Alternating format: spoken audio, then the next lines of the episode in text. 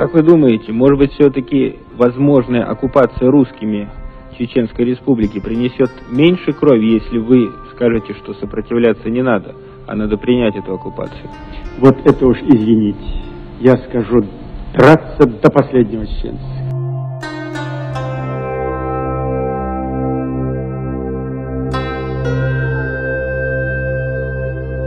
Двадцять шість років минуло після вбивства Джохара Дудаєва. Його слова зараз актуальні як ніколи, а народ досі воює проти Росії. Тепер пліч опліч з українцями. У цьому відео я зустрівся із лідером Ічкерії у вигнанні Ахмедом Закаєвим. Він пройшов дві чеченські війни, отримав поранення і був поруч, коли Джухар Додаєв записував своє легендарне інтерв'ю. А зараз він продовжує його справу. Попри те, що усіх попередніх лідерів Чечні Росія вбила. Друзі, не забудьте вподобати це відео, підпишіться прямо зараз, тому що наша ціль це 300 тисяч підписників, і підтримуйте якісний український контент, який ми намагаємося робити.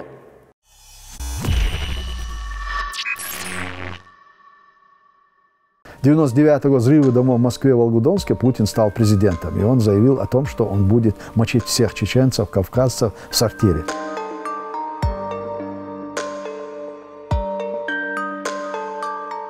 Это не был взрыв, это было учение, там был сахар. Пять наших президентов погибли в этой войне. В Крыму еще будет бойня. Украина еще схлестнется с Россией. Чечня нужна была для того, чтобы завоевать снова Украину. Ви подавали ну, по факту документ на отримання репарацій 170 мільярдів доларів. За один день Путин платит Кадырову 1 миллиард рублей. Дон. И опять Дон. Во все Дон. Микрофоны Дон. Я так розумію, попри все, Кадиров все одно боїться. Я чув інформацію, що він там позабирав людей мисливську зброю, арбалети. Он ночью не мог спать. Он, он боялся. Он реально боялся ночью ложиться спать. Мы были обречены тогда на поражение.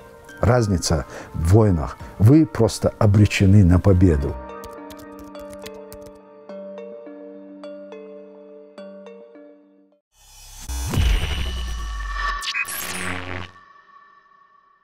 Только конституционный строй после вывода российских войск и уже сами чеченцы определять свою судьбу. Каким образом они видят себя на переходный период послевоенных, на послевоенный переходный период, а кто будет проводить выборы. Это чисто внутричеченская проблема.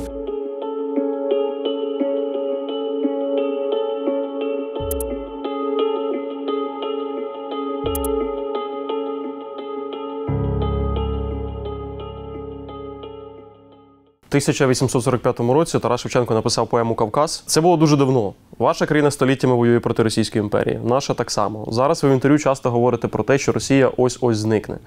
Е, Чому ви думаєте, які передумови і чи от реально ми доживемо до такого періоду, коли Росія розпадеться?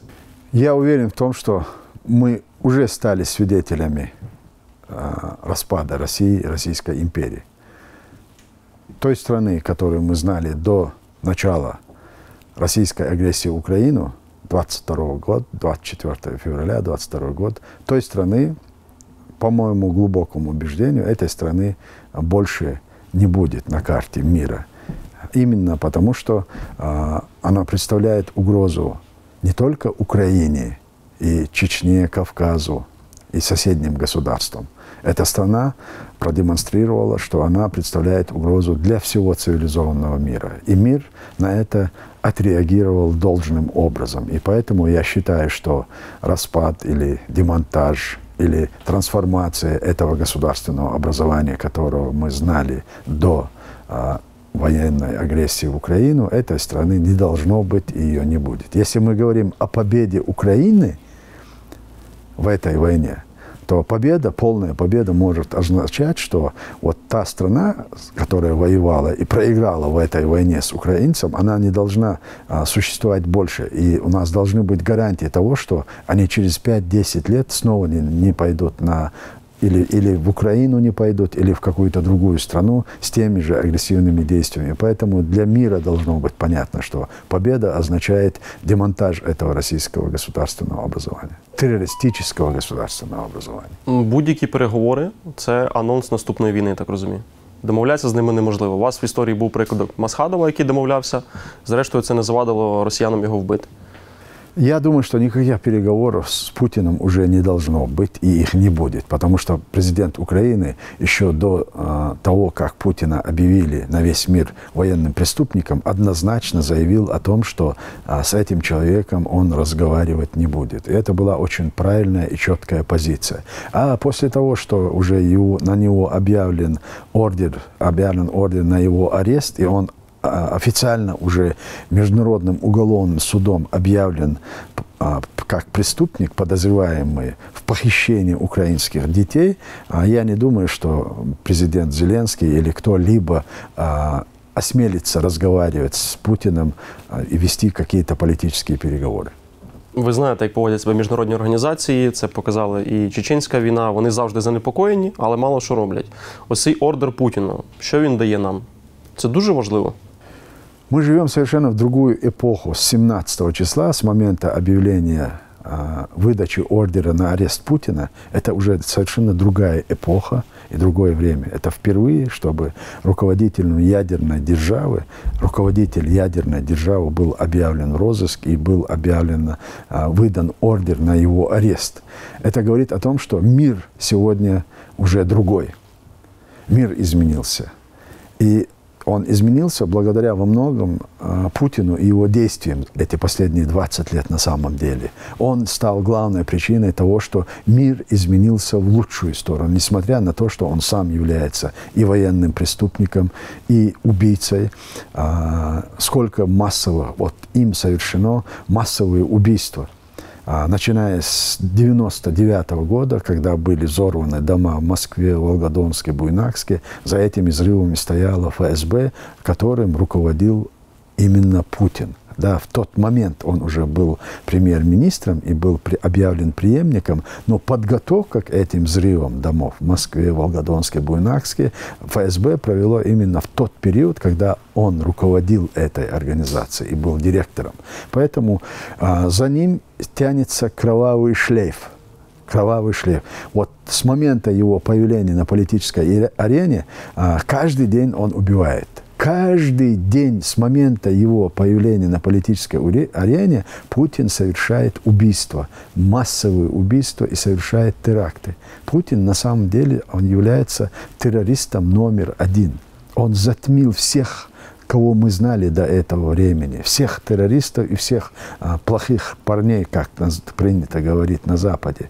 А, поэтому то, что сегодня а, мир озвучил это – это очень большое достижение. И я считаю, что во многом это будет способствовать тому, что вопросы мира и долгосрочного мира в Украине будут рассматриваться вот сквозь это, эту призму. Призму того, что Путин военный преступник, Путин обвиняется в военных преступлениях, и подход международного сообщества к украинской проблеме будет исходить именно, именно из этой позиции, что здесь совершены военные преступления. Поэтому это очень многое значит и для украинцев, и для чеченцев, потому что а, Путин, он стоит за массовыми убийствами в Чечне, он стоит за геноцидом Чеченской республики, 300 с лишним тысячи убитых только гражданского населения. 42 тысячи из них дети. А, и поэтому я думаю, что мир и мы должны добиваться того, чтобы он предстал перед судом. И это реально на сегодня.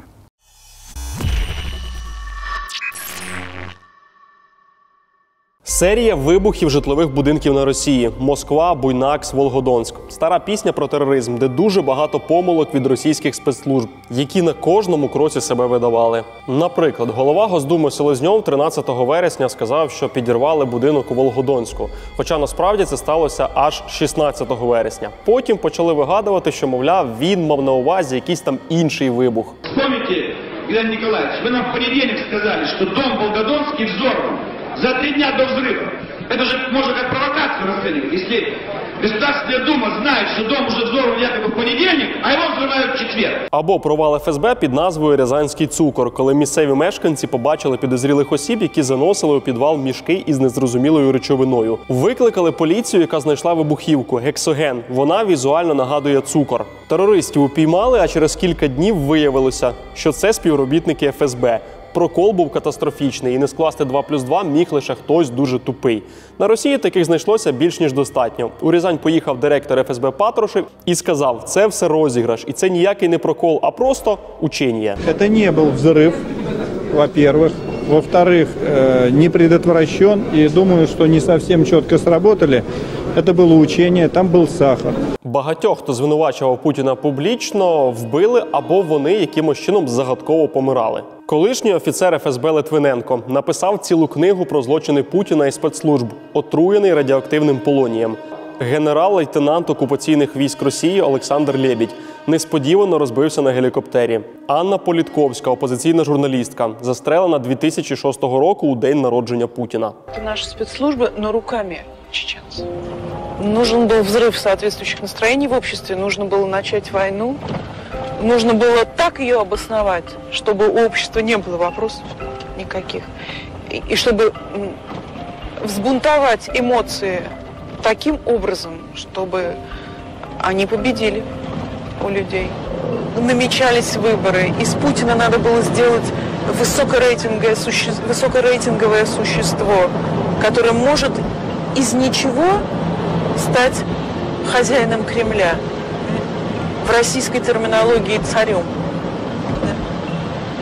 Другого способа, как война, и желательно кровавая, но нет, не было. Решта або мовчали, або навіть виправдовували спецслужби. Наприклад, Латиніна, яку дуже часто люблять записувати і з нею спілкуватися різноманітні керівники офісу президента, тягнути її в Україну. Вона ФСБ виправдовувала, сказала, що це якась ідіотська версія, що так думають лише маргінали, і версія фактично утопічна. І вона ж таки Латиніна фактично виправдала те, що Путін вдруге пішов на Чечню. Або хороший русський кац, який часто потрапляє, напевно, що вам досі в Ютубі, і просовує досі свої імперські наративи. Сегодня разоблачим миф о том, что ФСБ взрывала дома в России. Ви згадали про вибухи будинків. Там о, був фоторобот одного із терористів, який дуже схожий на Гіркіна. Він до цього якийсь стосунок має, чи це просто схожа людина? Ну, мне сложно сказать об этом, потому что там очень много было версий, разных версий. А, и нам не надо искать ни Гиркина, ни, ни, ни, ни Миркина. Есть главный террорист, это Путин. И это однозначно доказанный факт, и поэтому это уже в ходе следствия будут устанавливать, кто еще был причастен к этим преступлениям. Но сам факт, главный террорист и главный заказчик вот этого а, преступления, которое было совершено, он известен. Это Владимир Владимирович Путин. И поэтому нам не надо больше кого-либо искать для того, чтобы привлечь к ответственности. 18 жовтня Верховна Рада України в 22 році ухвалила постанову про те, що Ічкерія тимчасово окупована. Як це розв'язує руки для вас? Ви так розумію, на території України тепер можете зібрати свою армію і вже боротися зі зброєю в руках. Що це для вас змінює? Як правила гри міняються?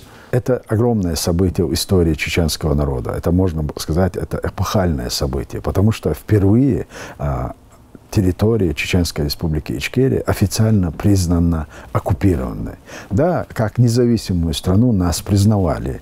И сама Россия признала в 1997 году, когда подписала мирный договор с, с, с Чечней. Но вот то, что все эти последние 20 с лишним лет снова Россия оккупировала нашу нашу страну, и оно является под оккупацией, это было сказано Верховной Радой и принято постановление. И с этого момента времени, конечно, очень многое изменилось. И на ментальном уровне. Это очень сильный, э, сильный толчок и э, импульс для, э, восстанов... для возрождения национально-освободительного движения не только в Чечне. Чечне оно не прекращалось, а на всем Северном Кавказе. И сегодня э, наши бойцы находятся здесь. Наш министр обороны находится в Украине. Министерство обороны Чеченской республики Ичкерия практически здесь восстанавливает вооруженные силы ЧРИ в структурах, э, украинских структурах. Так, есть иностранный легион, наши бойцы входят в этот легион, и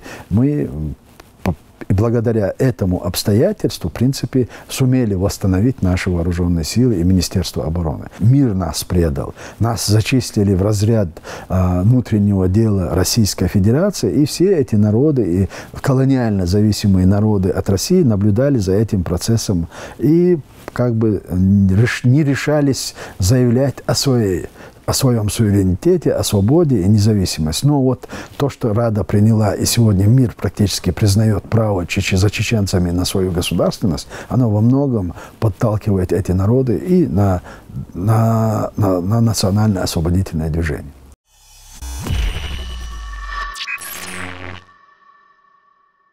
Друзі, не забувайте, що війна триває ще дуже далеко до завершення, і ваша допомога важлива як ніколи. Наші друзі із Favbet Foundation теж допомагають. Вони вже передали 70 автомобілів на фронт, різноманітні дрони і будуть продовжувати це робити до самого кінця, до самої перемоги. А ще вболівайте за український спорт разом із Favbet. Особисто мені цікаво, чи зможе збірна України поборотися за друге місце у кваліфікації до євро. Перший матч з Англією, на жаль, був без шансів. Шукайте закріплений коментар під цим відео. Там на вас чекатиме вітальний бонус. Ніхто не забере нашу пристрасть. Ми повернемось на трибуни в рідних містах. Фавбет.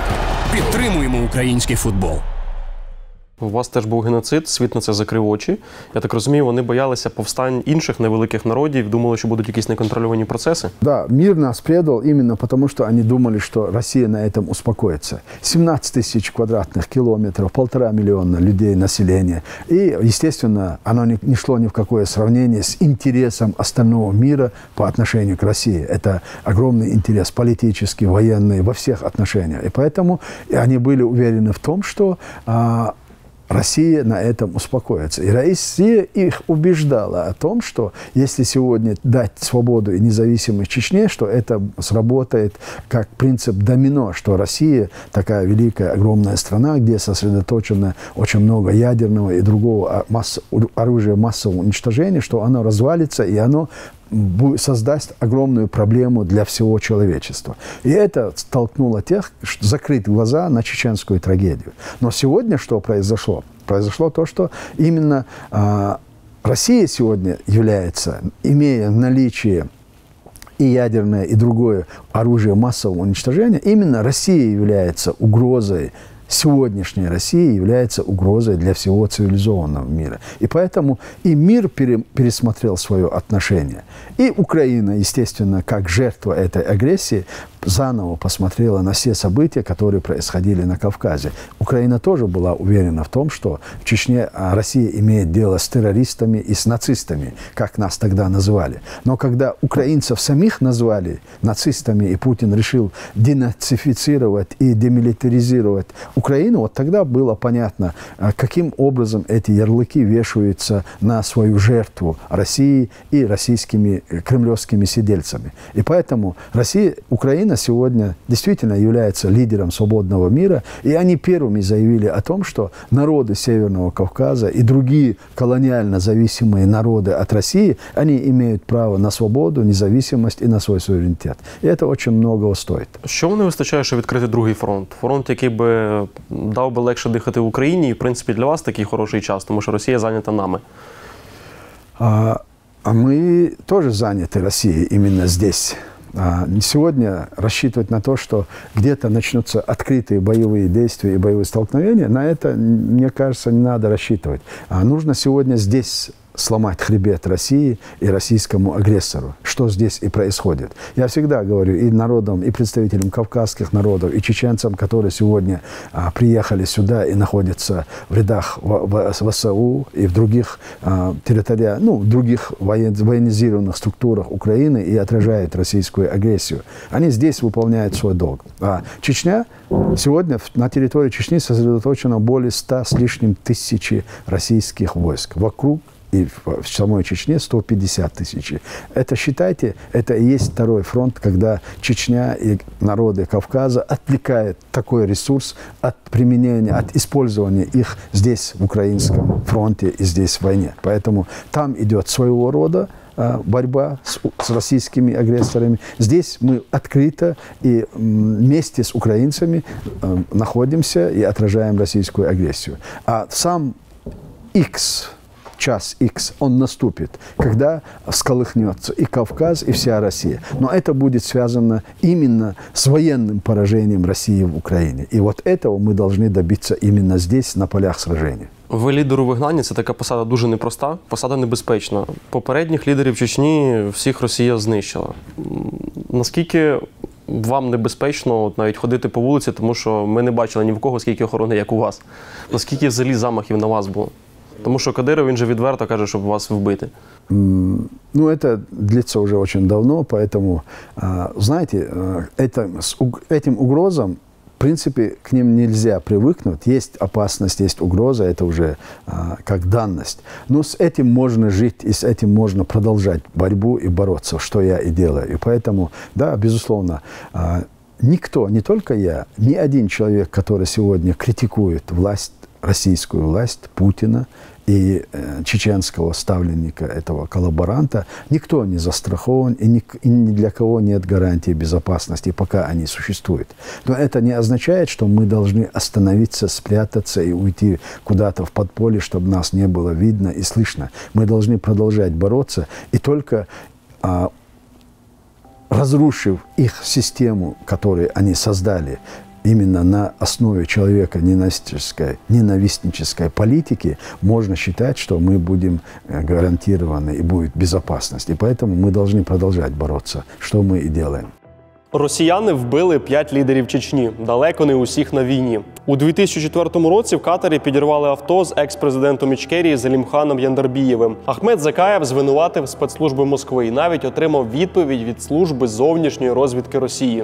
З 1959 року, коли Богдан Сташинський ліквідував у Німеччині Степана Бандеру, ні служба зовнішньої розвідки, ні перше головне управління КДБ СРСР у подібних акціях участі не беруть. Е, Ви за освітою хореограф, були так само актором. Е, Володимир Зеленський комік і теж актор. Я так розумію, що в сучасному світі ці вміння дуже важливі, тому що треба не лише приймати правильні рішення, а правильно це подати. Якби до світу на місці Зеленського звертався якийсь такий беземоційний президент, який погано говорить, його б розуміли б набагато гірше. Я считаю, на самом деле, а, Украине с президентом повезло. Это мое глубокое убеждение, потому что то, как он себя повел именно в самой, а, в самой экстремальной ситуации, а более экстремальной ситуации, чем война и, российск, и агрессия со стороны России, быть не могло. И поэтому а, я очень горд за Зеленского и не только как за политика и политического деятеля, но еще за, как за человека моей профессии, моей специальности. Человек, а он актер, человек, а, который имел самую мирную профессию в своей жизни. А, Точно так же, знаете, у меня, я не служил даже в советской армии. И профессия у меня тоже была такая же самая из мирных профессий. Актер, а, хореограф и Дальше уже я был министром культуры. Ну, когда началась война, а, мне пришлось уже э, взять на себя и другие обязательства для отражения российской агрессии. И сегодня случилось так, что я являюсь носителем идеи независимости, потому что очень много достойных людей, пять наших президентов погибли в этой войне, пять наших президентов. Это нету никакой, ни одной другой страны, где за свободу и независимость своей жизни отдали а, все президенты, которые возглавляли национальное освободительное движение. И для меня это честь сегодня позиционировать себя именно с ними. И а, для меня большая честь сегодня возглавлять это. И я являться носителем национальной идеи. И я уверен в том, что и президент Зеленский, он войдет в историю не только как а, актер, но он войдет в историю как величайший, один из величайших государственных деятелей, который сломал хребет российскому империализму. И я думаю, что это дорогого стоит. Зараз ви лідер вільної Ічкерії політично, але в одному зі своїх інтерв'ю ви сказали, що ви не хочете в майбутньому бути президентом. А чому так? А, Я, я уверен в том, что у нас очень много теперь выросло достойных молодых людей, люди, которые будут, а, они будут ценить то, что им досталось. Может быть, в наше время мы не до конца, чеченцы моего поколения, не до конца поняли, когда Джахар Дудаев во главе с Джахаром Дудаевым мы восстановили свою государственность. И русским удалось разобщить, расколоть наше общество чеченцев, расколоть нас на несколько течений, движений, на религиозной основе, на политической основе.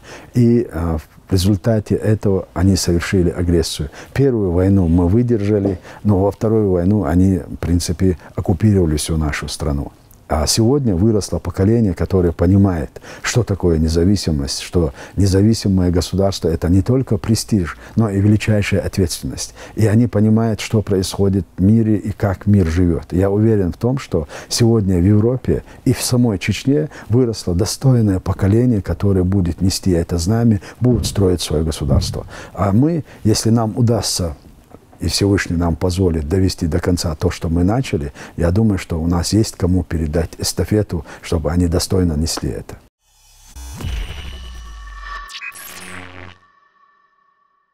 Ми багато часу витрачаємо на те, аби звук і картинка на наших відео вам подобалися. Техніка це те, що інколи ламається, губиться або просто морально старіє. Раніше ми з пересторогою шукали обладнання для зйомок на AliExpress, але зрозуміли, що це справді зручно та безпечно.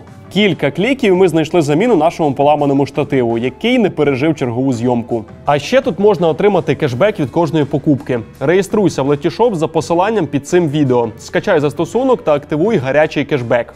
Що це таке? Ви отримуєте потрійну вигоду. Замість стандартних 5% глядачі мого каналу отримують до 15% повернення коштів за їхні покупки. Реєструйся в Letyshops, економ на покупках в AliExpress. Уся інформація під цим відео.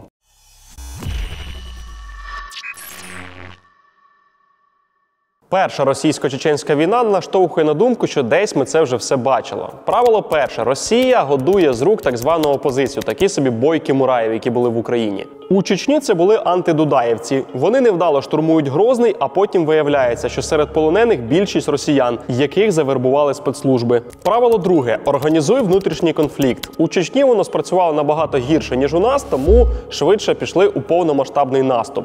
Тут уже в дії включається правило третє: росіяни це пихаті телепні, які не можуть відрізнити слова квіти та чорний пакет.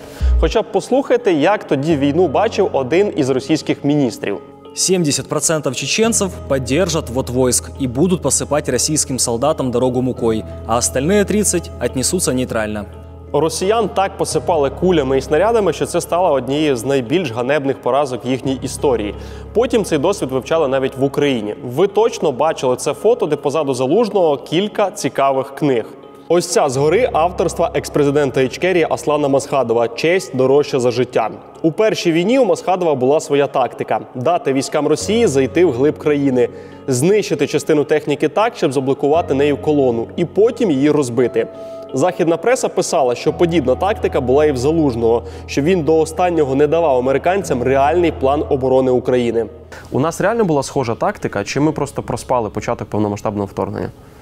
Знаете, я на самом деле не согласен с теми критиками, которые говорят, что Украина не была готова. Если бы Украина не была бы готова, Путин провел бы здесь парад, как он и планировал. Путин тоже думал, что Украина не готова. Но мир увидел, и украинский народ увидели, что Украина и вооруженные силы Украины были готовы отразить эту агрессию. Да, они не провоцировали ситуацию, но они были готовы драться. И а, это доказал и президент Зеленский, который, который, которому предложили выехать, за грани... выехать из Украины, а, предложили такси, а он сказал, мне не, мне не авто, автомашина нужна уехать, мне нужно оружие, чтобы защитить свою страну. Если вы не в состоянии защитить нашу страну, дайте это делать нам самим. И они это сделали. И он это сделал. Он, он стоит во главе этого государства, которые отразили агрессию России и тем самым удивили весь мир. Весь мир был уверен в том, что Украина не выдержит и три дня. Но если бы вы не были бы готовы... Кстати, я всегда знал, я был уверен в том, что Украина отстоит свою свободу и независимость. Я был один из последних, наверное, который не верил, что Путин совершит агрессию. Буквально за два дня до совершения агрессии в одном из интервью я сказал, что он блефует. Потому что я был уверен, что он не пойдет. Потому что Украина была настолько мотивирована, чтобы драться – и Путин сделал это в течение восьми лет, обзывая, оскорбляя украинцев, называя их нациками, называя их недогосударством. И в конечном итоге, когда он провозгласил так называемую свою а, спецоперацию, он сказал, что он начинает денацификацию и демилитаризацию. Это что означало? Денацификация. Украинцы, Украина должна была, украинцы должны были перестать существовать как этнос. Демилитаризация это означало, что не должно быть украинского государства. И в этой ситуации 40-миллионная нация, что она просто так сложит руки и позволит Путину уничтожить себя, я, я в это не мог поверить, что Путин мог так предположить, что он мог так думать. И поэтому я считал, что, это, а, что он блефует. Но оказалось, на самом деле а, он не блефовал, и, а украинцы показали то, что они в состоянии, что они готовы защищать свою страну и защищать эту страну. І в этом мір убедився. Легендарна фраза Джохара Дудаєва, що Росія помре, коли зійде українське сонце. Я не бачив її, чесно кажучи, в Ютубі, лише читав. Він реально говорив ці слова і що вони на той час означали. 95 год я находился вместе с Жахаром вот в комнате, где он давал это интервью. Это он реально сказал. И даже тогда и, и для меня это было непонятно, что он имеет в виду. Просто не, мне никак не укладывалось, что Украине и Россия, они когда-либо могут вот на таком, на, на, на так, как он сказал, на непримиримых схлестнуться. Просто а, я это не, не, не предполагал. Но дальше уже было понятно. Жахар а, говорил об этом не потому, что он был ясновидящим да, или провидцем. Он просто очень хорошо знал эту систему. Он знал, что почему Россия начала войну в Чечне, и что какие действия за этим пойдут у этой страны, у этого российского империализма. империализма. И это он имел в виду, когда говорил. И да, сегодня мы стали свидетелями того, что вот э, солнце Украины взошло, и мир меняется сегодня, и Кавказ освободится. Я абсолютно в этом уверен. Э, эти слова оказались пророческими. На самом деле это было просто даль, дальновидность как политика, как человека, который знал систему и мог а, прогнозировать ситуацию. Нам нужна продолжение войны с Россией. Или мы сгорим вместе с Россией, дотла, но вместе с нами сгорит и Россия. Или ми вместе будемо виходити із цього положення, яке нав'язала Росія. Українці дивляться зараз інтерв'ю Джохара Дудаєва з захопленням, з відкритим ротом. Розумієш, скільки всього збулося, то що він говорив. Ви його дуже добре знали. Бачили, як він поводить себе в переговорах на війні. Яка він був людина, які історії вам найбільше запам'ятались? Знаєте, він сам дуже хорошо о себе сказав. Він сказав, я являюсь жертвою. Моя роль і моя місія прорвати и сделать так, чтобы чеченцы не боялись, и чеченцы восстали и дрались за свою свободу и независимость. Он абсолютно был готов к тому, что а, у него нет как бы будущего. Он, он, он сознательно пошел на самопожертвование во имя а, свободы, во имя независимости чеченского народа и чеченского государства. Я первый день, когда с ним познакомился, это был 90-й год, когда а, он приехал впервые в Чечню, а, получил звание генерала. Он был первый чеченец. И в этот же вечер а, мы с ним встретились и познакомились, когда нас пригласили к нему домой. Меня пригласили. Я тогда был председателем Союза театральных деятелей. Джахар увлекался искусством, культурой. Он очень хорошо был просвещен и в историю, и разбирался в искусстве. И он очень внимательно, оказывается, следил за теми процессами, которые шли в республике. И первое, когда приехал в республику, он захотел встретиться с представителями культуры. И я, вместе со мной были и другие а, актеры, и именитые певцы, и мы в этот вечер встретились с Жахаром. И когда он начал нам рассказывать о том, как он служил, мы узнали, что он был одним из самых молодых полковников, которому не давали звание генерала именно из-за его этнического происхождения, именно из-за того, что он чеченец. И когда он мне начал рассказывать о том, как все, не, не мне, а всем, кто был там, он начал рассказывать, как все это прожил. Он, спон, он начал вспоминать историю. Он, я от него даже больше узнал про нашу собственную историю в тот период, а, о том, подробности о Хайбахе я впервые услышал от Джахара Дудаева. Потому что, оказывается, одни из его родственников были там и были сожжены. А его грудным ребенком он, он был депортирован. И все эти годы, все это время он обо всем помнил. Хайбах ще одна кривава пляма в історії Російської імперії. 1944 рік радянська влада депортує корінне населення Нохчі. Саме так правильно називати чеченців. Хайбах це невелике селище в гірських районах. У радянських воєнних злочинців був наказ виселити усіх, але бракувало часу і не вистачало транспорту. Літнім людям, дітям і хворим, які не могли самостійно покинути гірські райони, запропонували піти у конюшню, аби не змерзнути. Потім зачинили двері і спалили людей заживо. За попередніми оцінками там перебувало орієнтовно 600-700 осіб. Російська влада стабільно займалася геноцидом власного народу та інших народів, які проживали на території колишнього радянського союзу. Але вони постійно боялися так званого націоналізму, українського особливо. Звісно, вони постійно говорили про страшну волинську трагедію. Так, це питання дуже суперечливе, і тут е, потрібно говорити прямо, як все воно є.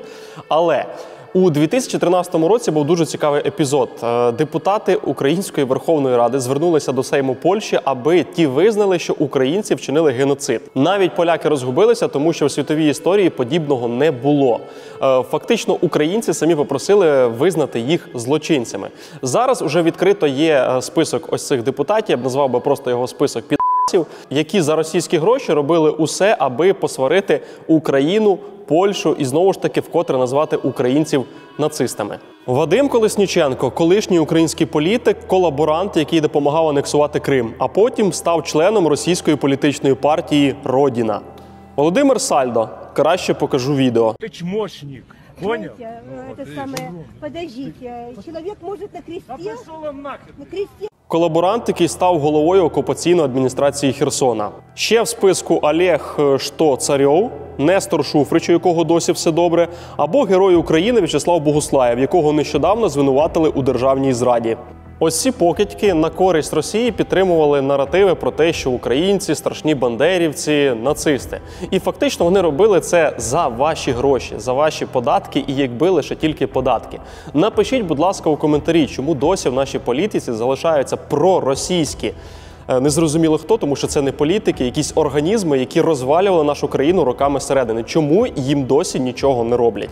Дело в том, что он, а, он очень много времени провел в Прибалтике. Если ну, вы молодые, вот те, кто помнит Советский Союз и кто жил в Советском Союзе, они понимали, что а, Литва, Литвения, Эстония, она была за границей все равно, хотя они были, э, э, они на ментальном уровне ни- ни- никогда не смирились с тем, что они оккупированы и что они находятся под советской. Они продолжали и, э, и, и мыслить, и чувствовать, и у них настрой был. И Жахар именно последние годы провел там. И вот в нем чувствовалось вот это абсолютное невоспри...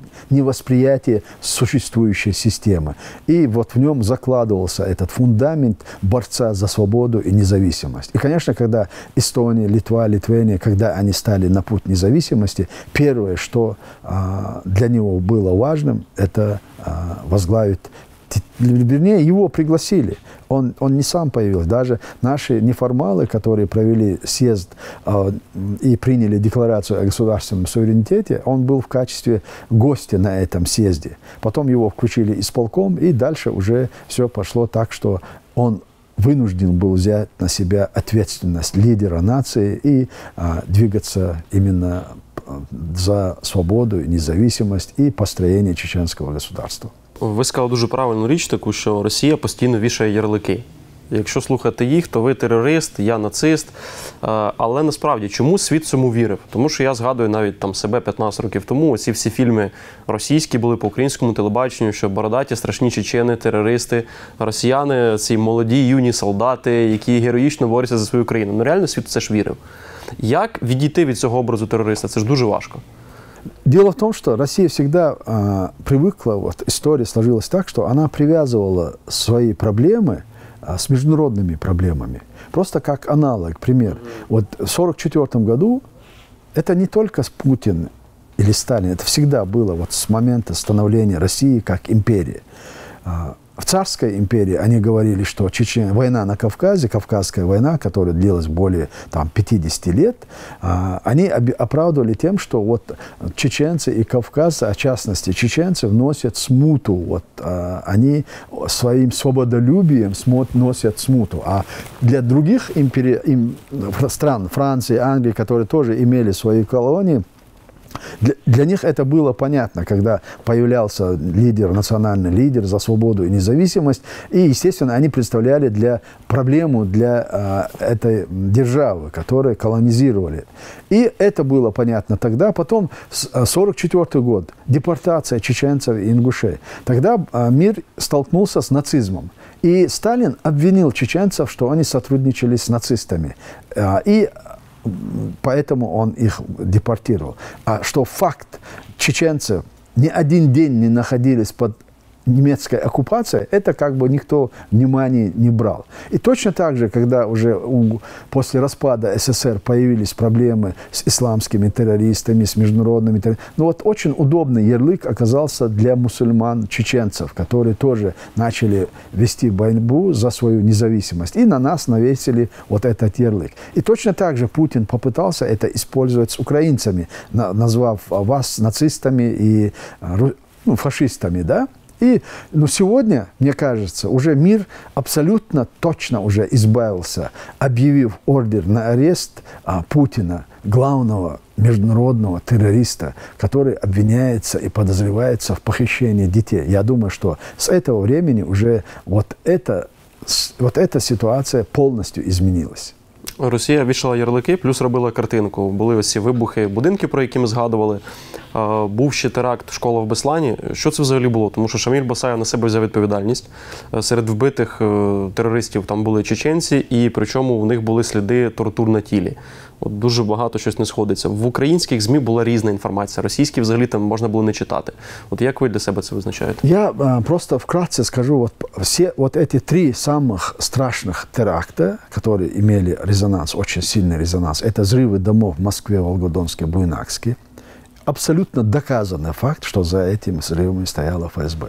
Норд-Ост, 26 октября 2002 год абсолютно доказанный факт, что это была спецоперация ФСБ и России. А, Беслан. Просто сами солдатские, сами матери, бесланские матери, они через Гаагский суд, через Страсбургский суд доказали, что за этими терактами стояла Россия. И почему? Вот каждый раз, когда происходил страшный теракт, происходили политические реформы в самой России. 99 год – к власти пришел человек, абсолютно до, до, до этого времени никому не известный, выходец из КГБ. Путин стал президентом после взрыва домов в Москве, Волгодонске, Буйнакске. 2002 год – когда произошел этот теракт, полностью была подавлена а, так называемая журнали... свободная журналистика в России. Они объявили, что с этого момента а, цензура, она стала быть оправдана. И с этого момента сами журналисты, помимо государства, они начали самоцензурой заниматься, чтобы оставаться на плыву. 2004 год – Бесланская трагедия. Что произошло? Вот тогда Путин и завершил окончательно а, установления вертикали власти. Он отменил региональные выборы. Вот теперь скажите, взрывы домов в Москве, Норд-Ост, вот какое отношение они имели вот к тем фундаментальным изменениям, которые провел Путин? 99-го взрыва домов в Москве и Волгодонске Путин стал президентом. И он заявил о том, что он будет мочить всех чеченцев, кавказцев в сортире. 2002 год совершен теракт в э, Норд-Осте. Однако Путин заявил о том, что с этого момента берется вся, э, все средства массовой информации будут заниматься под государственным контролем. 2004 год. Бесланская трагедия. Причем тут выборы в Дальнем Востоке или в каких-то региональные выборы. То есть все эти теракты предшествовали тому, чтобы Путин произвел вот а, все эти реформы, которые он провел, привел. Поэтому у меня, если по каждому случаю, я в своей книге, в принципе, это расписал, вышла вторая книга сейчас – а что и как это было. И поэтому по отдельности можно говорить, а в общем я абсолютно уверен в том, что, вернее, у нас есть доказательная база, что за этими терактами стояли российские спецслужбы. Якщо говорити про першу чеченську війну, е, в якій ви виграли, е, ви подавали ну, по факту документ на отримання репарацій 170 мільярдів доларів. Якщо не 169 миллиард долларов, да. 169. Скільки виплатили з них? Нисколько, вообще нисколько. Потому что с этого момента, если вы помните такую а, встречу, которая была в Кремле с, у Масхадова с, с Ельциным, это была последняя, вторая и последняя встреча, когда Ельцин говорил, э, куда ушли деньги. Масхадов говорит, не получил, а мне сказали, отправили, и куда они пошли, эти деньги. Ни одного рубля не, мы не получили с этой репарации, но это не значит, что мы их не получим. Вот сегодня уже, когда речь идет о том, что вот эта страна трансформируется в какое-то другое государственное образование, это не означает, что они освобождаются от тех, а, а, от тех эм, обязательств. обязательств, которые они взяли на себя. Потому что Путин сделал так, что из России сегодня вывезено несколько триллион долларов. И я думаю, что у нас будет достаточно оснований, чтобы и Украина, и чеченцы возместили ущерб, нанесенный в результате этих войн. В одному інтерв'ю ви сказали, що Путін щодня платить Кадирову 1 мільярд рублів. Звідки у вас така сума взялась? Это, а, это официальная сумма. Он в бюджет Кадырова а, 360 с чем-то миллиардов. Если это перевести в день, это получается за один день Путин платит Кадырову 1 миллиард рублей. Это, это Куди ж ці публично. гроші йдуть? это, это оф- официальная информация, я это не выдумал. Взагалі, для чого їм була Чечня? От ви розумієте, навіть історично. Завжди кажуть, дотаційний регіон, в який там Росія нібито вкладає кошти. Ні. Для чого? Абсолютно. Я вам поэтому говорю, поч- когда Га- Джахар говорил, мы возвращаемся к 95 году, что он не остановится, это Чечня нужна была для того, чтобы завоевать снова Украину. Просто нужно было начинать оттуда, самого слабого, э, самого менее защищенная страна, это была Чечня. И тогда мир на это закрыл глаза. И дальше он двигался вперед. И это нужна была, чтобы захватить Украину. И именно 94 год подписания меморандума 5 октября, 5 декабря был подписан меморандум о том, что Украина отказывается от ядерного оружия. 11 декабря 1994 году Ельцин подписал указ о вводе войск на территорию Чечни. Так что это было все взаимосвязано. Наша война, первая война, и то, что мы пострадали, если бы мы сумели бы тогда остановить Россию в Чечне, то не было бы этой трагедии сегодня в Украине. Друга війна була вже неуспішна. Які висновки ви зробили, що тоді пішло не так, аби зараз Україна теж розуміла, як не треба робити, що не можна з Росією домовлятися і так далі? Нет, в принципе, мы были обречены, вот п- период второй, второй войны, мы были обречены на то, что э, мы будем оккупировать, потому что мир полностью, окончательно от нас отвернулся. И наш потенциал, и наш ресурс а, мы выдержали даже по официальным м, э, заявкам России, 10 лет мы выдержали. 10 лет мы, соп- мы продолжали это по их заявкам. А по нашим заявкам, а по нашей информации и, и по реальности, последние бойцы сопротивления были убиты в 21 году. Вы представьте себе, а, сколько лет мы противостояли один на один с этим монстром. И поэтому сегодня э, Украине очень хорошо понимает, с кем они имеют дело. А, И я думаю, что а, если вначале у меня были какие-то опасения, что Украина может допустить ошибки, это были связаны с тем, что вот 15 год, когда было заключено Минское соглашение, и когда Путин уже, когда понял, что он проиграл войну, он начал а, добиваться перемирия, я боялся, что Украина может пойти на это. Вот этот, шаг, это, этот момент уже прошел, и э, не думаю, что дальше будут какие-то серьезные ошибки. И поэтому сегодня уже, скажем так, мы были обречены тогда на поражение. Разница в войнах. Вы просто обречены на победу. Украина обречена на победу. И поэтому а, вот тут расхождения. А в остальном были очень, очень одинаковые которые, методы, которые Россия использовала против нас, приемы, принципы. Все было одинаково, но вот, вот только вот эти два. Мы были обречены на поражение, а Украина обречена на победу, иншаллах. Нам дуже цікаво, що буде після перемоги. Е, Після першої чеченської війни, в якій ви перемогли, Е, Була така криза, боротьба за владу, бандитизм. Чому так сталося? Чому от не могли домовитись вже між собою? Тому що в українців теж кажуть, коли є зовнішній ворог, ми об'єднуємося, все добре. Коли його немає, починаються внутрішні якісь сварки. Нет, дело в том, что а, вот я, мы возьмем сейчас конкретно за чеченскую тему, вот после, после военный период. Дело в том, что это просто война была приостановлена, И она перенялась, пере- была, а, перешла в другую форму. А, Форма из спецслужбы, работа спецслужб. Если мы в открытой войне сумели противостоять России, то вот противостоять вот против российских спецслужб и их провокаций, этому мы оказались не готовы. Вот разрушенная страна. Вся инфраструктура была разрушена. Более 300 тысяч людей остались без крыши над головой. Мы остались один на один с этой разрухой, в этой разрухе. Россия не, не выплачивала вообще никакие компенсации, те, что даже они взяли обязательство на себя выплатить. Они, они запретили пом- пом- помощь с другого, с других, чтобы другие страны нам помогли. Потому что вот пример, когда Примакову после подписания договора о мире, Примаков, тогда министр иностранных дел, ему задали вопрос, а что будет, если по аналогии России еще какая-то страна установит дипломатические отношения с Чечней?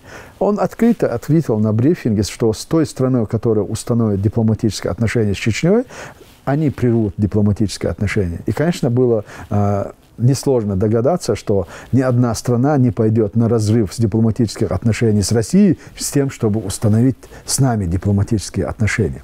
То есть мы были изолированы от всего мира после вот этой разрушительной войны. Вот разница в чем? Да, мы не были готовы к тому. Сегодня вы готовы к тому, что мир за вами сегодня стоит. И вы не будете один, и вы не останетесь один на один после этой разрушительной войны, что уже сегодня закладываются программы по помощи, по поддержке, по возмещению ущерба. Поэтому я думаю, что вы э, как бы защищены от этого. А вот мы этому были подвержены, потому что отсутствие какой-либо поддержки со стороны, разрушительная война, и было понятно, что в этой ситуации можно найти людей, которые и 300 тысяч – это вооруженных людей, это не просто люди, а, которые остались без крови, это люди, у которых на руках имелось оружие, и у них не было средств существования. И они пытались таким образом, им подс- подсовывали один за другим материалы, где и легко можно заработать. Похищение там, это воровство, это. И, и, естественно, религиозный раскол, который произошел. В этом отношении они превзошли всех и вся. Потому что именно оно являлось основным поводом и причиной раскола в чеченском обществе. Ми зараз бачимо, що таке, на жаль, геноцид в Україні. Е, Про Чечню теж є достатньо інформації. Тоді світ закривав на це очі. Що тоді робили росіяни? Тому що мені розповіли взагалі там моторошні випадки, коли росіяни викрадали людей, вбивали їх і вимагали викуп за по факту тіла в родичів. Ось так заробляли такі бізнеси. у них були. А Именно зарождение похищения людей началось зарож- а, с похищения трупа. Просто они вы- вы- а, в- забирали трупы и требовали от- за эти трупы выкуп. Потому что в чеченских традициях обычай это, э, это очень важно, чтобы человек был похоронен. И они знают, это еще с Кавказской войны шло, просто они еще тогда это заложили. И вот они в современную войну привнесли это. И именно поэтому впервые началось вот это захват пленных, э, выдача, обмен за убитых чеченцев. Они требовали выкупа или требовали выдачи военнопленных. И вот с этого момента оно было заложено. И они очень серьезно использовали этот прием для того, чтобы в последующем оно а, стало как бы а, большой проблемой для самих чеченцев, которые оказались уже после деоккупации а, ну, мирное и немирное время.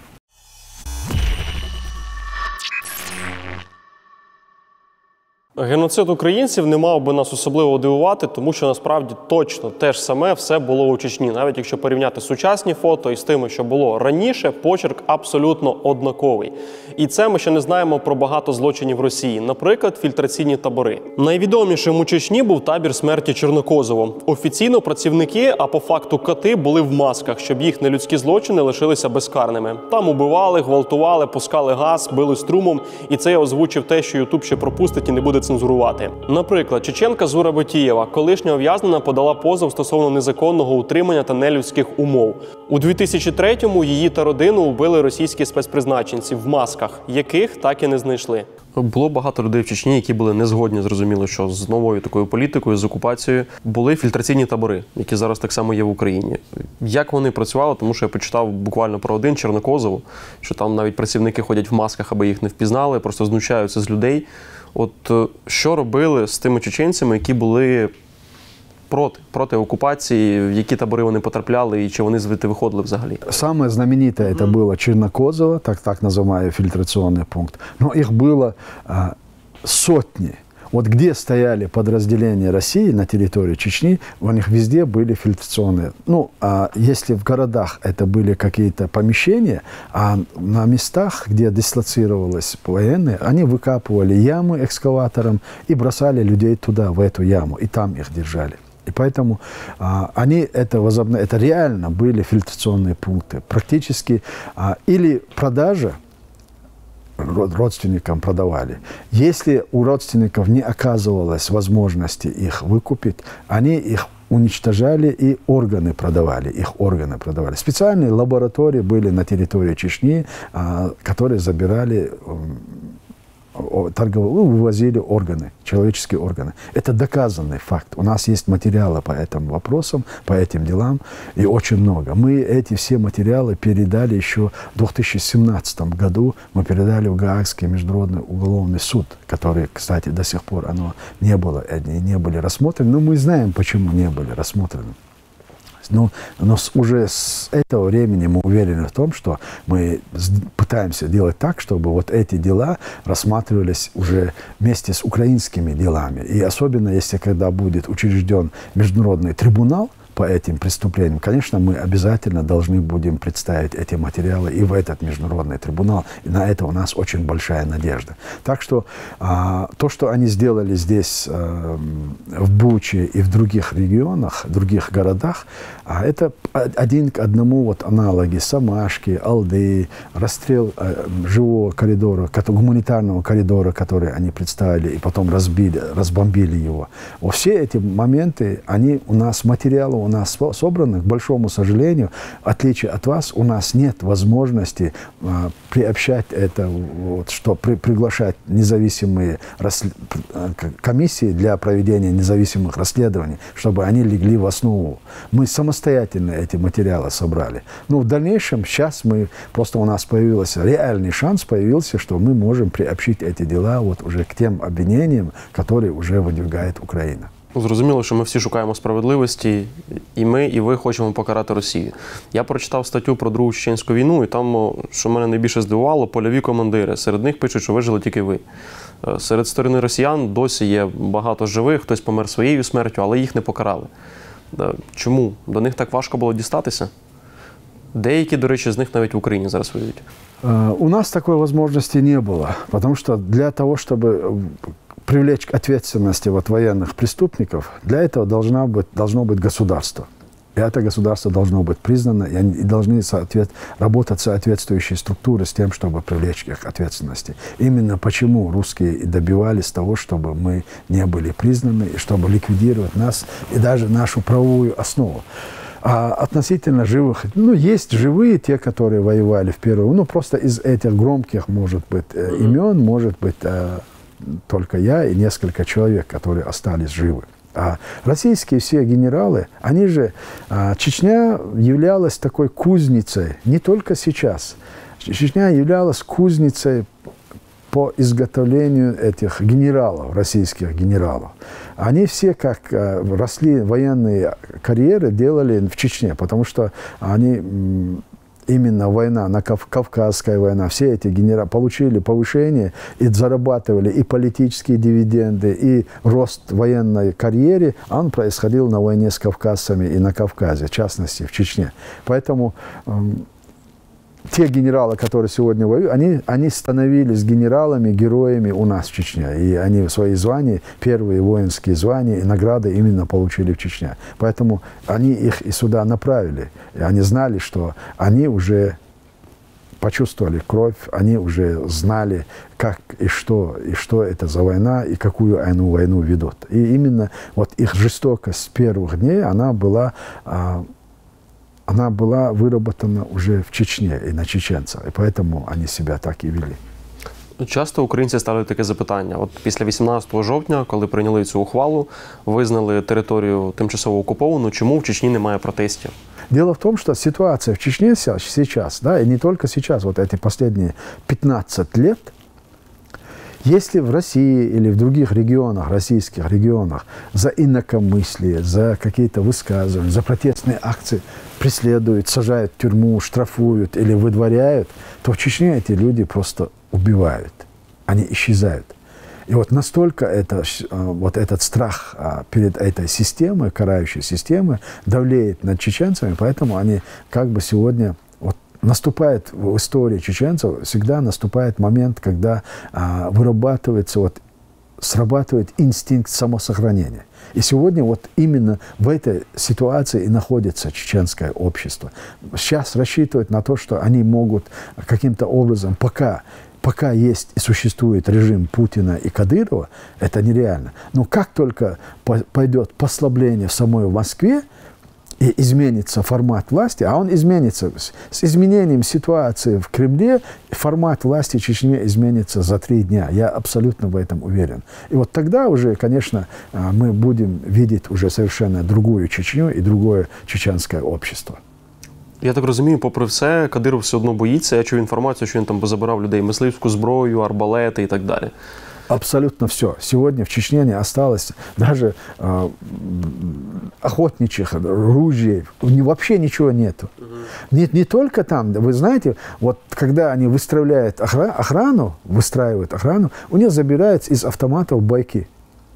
Просто чтобы солдаты, они, они, мы видим, что с, с оружием стоят, а, но эти оружия не, не это самое. Или там патронов нету, или нету байка. Вот, вот до чего и в какой ситуации он сегодня живет, если это можно назвать жизнью. В нього на картинці дуже велика армія, яка його підтримує, яка буде за нього битися, там воювати в реальності.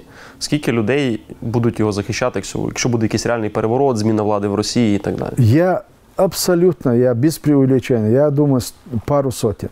Это его ближайшее окружение. Угу. Пару. А те люди, которые он показывает, кадыровцы, там, это, это все абсолютно от лукавого. Это как только произойдет какой-то перелом. Дело в том, что он этих людей унижает, оскорбляет больше, чем кто-либо и кого-либо. И вот ненависть у этих людей к этому человеку, почему он забирает байки, почему он забирает, когда они появляются рядом с ним, они все обезоружены на самом деле, кроме его личных каких-то а, приближенных людей, которые рядом с ним и которых корм, которые кормятся с его рук. Вот только они. Никакой поддержки и никакого абсолютного э, сверх какого-то это самого у Кадырова в Чечне нет на самом деле.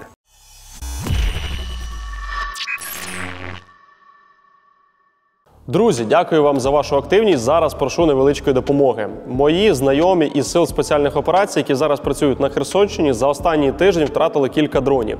І вони просять е, нашої допомоги у вигляді Mavic 3. Я думаю, що це можна швиденько зробити. Прошу вас звернути увагу на QR-код або на реквізити, які будуть під цим відео. Ви реально можете допомогти, аби хороших росіян ставало все більше і більше.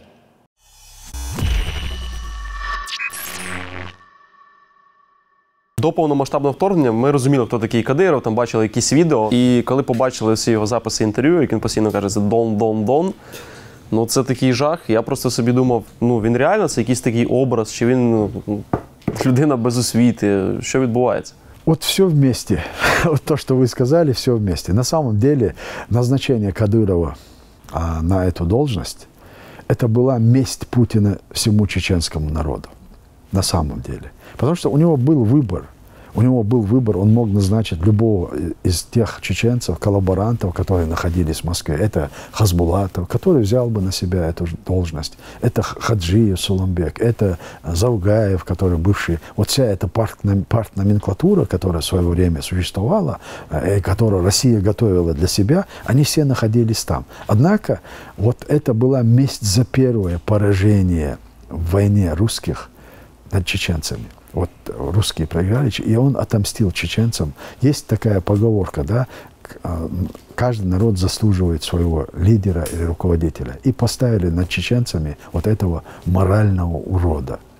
На самом деле, а, я понимаю, к политическим оппонентам нужно иметь какое-то там а, уважение, это самое, есть какие-то нормы. Но в данном случае я этого субъекта не считаю ни политическим оппонентом, ни политиком. Это моральный урод, который предал все и вся для того, чтобы жить так, как он живет сегодня. Просто, он просто продался за благо за благосостояние, за то, чтобы иметь власть и возможность издеваться, убивать, унижать, а, хвастаться своим богатством. Вот просто все извращенные формы, которые существуют вот, а, международно, извращенно в человеческом образе, да, все это за ним есть. И поэтому, конечно, это для нас а, является оскорблением каждый день, когда его выставляют в качестве лидера или в качестве руководителя чеченцев. И чеченское общество, оно, они это сами и чувствуют. Именно поэтому я говорю, когда изменится ситуация в Кремле, три дня не понадобится для того, чтобы изменить формат власти в Чечне. Угу. Він на відео став вдвічі ширший. Ви сказали в одному з інтерв'ю, що він сильно хворий. Що це за хвороба, ви розумієте? Нет, да, я думаю, что да. Потому что он сидел на этих каких-то энергетических таблетках. Это очень давно, 15 лет. Он ночью не мог спать. Он, он боялся, он реально боялся ночью ложиться спать. И для того, чтобы э, поддерживать себя, стимул, он, они пили какие-то вот эти э, стимуляторы, я не знаю, как их. И вот, э, если вы помните, вспомните, прочитаете, если вы где-то найдете два часа, три часа ночи, он мог появляться где-то на объекте, потому что он не спал. Он ложился спать только тогда, когда уже начиналась жизнь. Там все вставали, люди начинали кто-то чем-то заниматься. Вот тишина и покой, они были ему противопоказаны. Естественно, вот все это уже а, отложило, отразилось на его здоровье. Он сейчас, на самом деле, он болен, да, у него есть проблемы и с почками, и, и с какими-то еще другими, я не знаю. Но он болен. Ічкерія дочекаємося, стане вільною і незалежною. Є так звані осі кадирівці, які кошмарили там людей, які приїжджали в Україну. Всіх знищити, напевно, що неможливо. Як жити з ними в одній країні, ходити з ними по одній вулиці? Мое отношение к этой проблеме однозначно, независимо от а, этноса, национальная принадлежность. Люди, которые побывали в Украине со стороны России с оружием в руках, они являются военными преступниками кто бы они ни были, чеченцы, ингуши, дагестанцы, и они должны быть привлечены к ответу за то, что они сделали. Но слава Всевышнему, по масштабном отношении их не так много. Ну, мы ведем работу, я знаю, что есть специальные соответствующие структуры, которые, потому что они для нас представляют в будущем большую угрозу, чем так же, как и для украинцев. И поэтому есть соответствующие структуры, которые ведут, а, отслеживают, составляют списки и заводят материалы, соответствующие на тех, кто участвовал в этой войне. И это является просто нашим долгом для того, чтобы в последующем эти люди предстали перед международным трибуналом. Дай Бог, щоб так воно було. Дякую вам за інтерв'ю.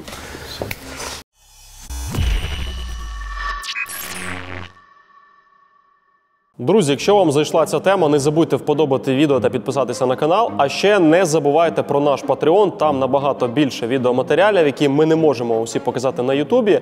Е, так ви підтримуєте наш канал. І, звісно, не тікайте, а краще подивіться наш наступний ролик.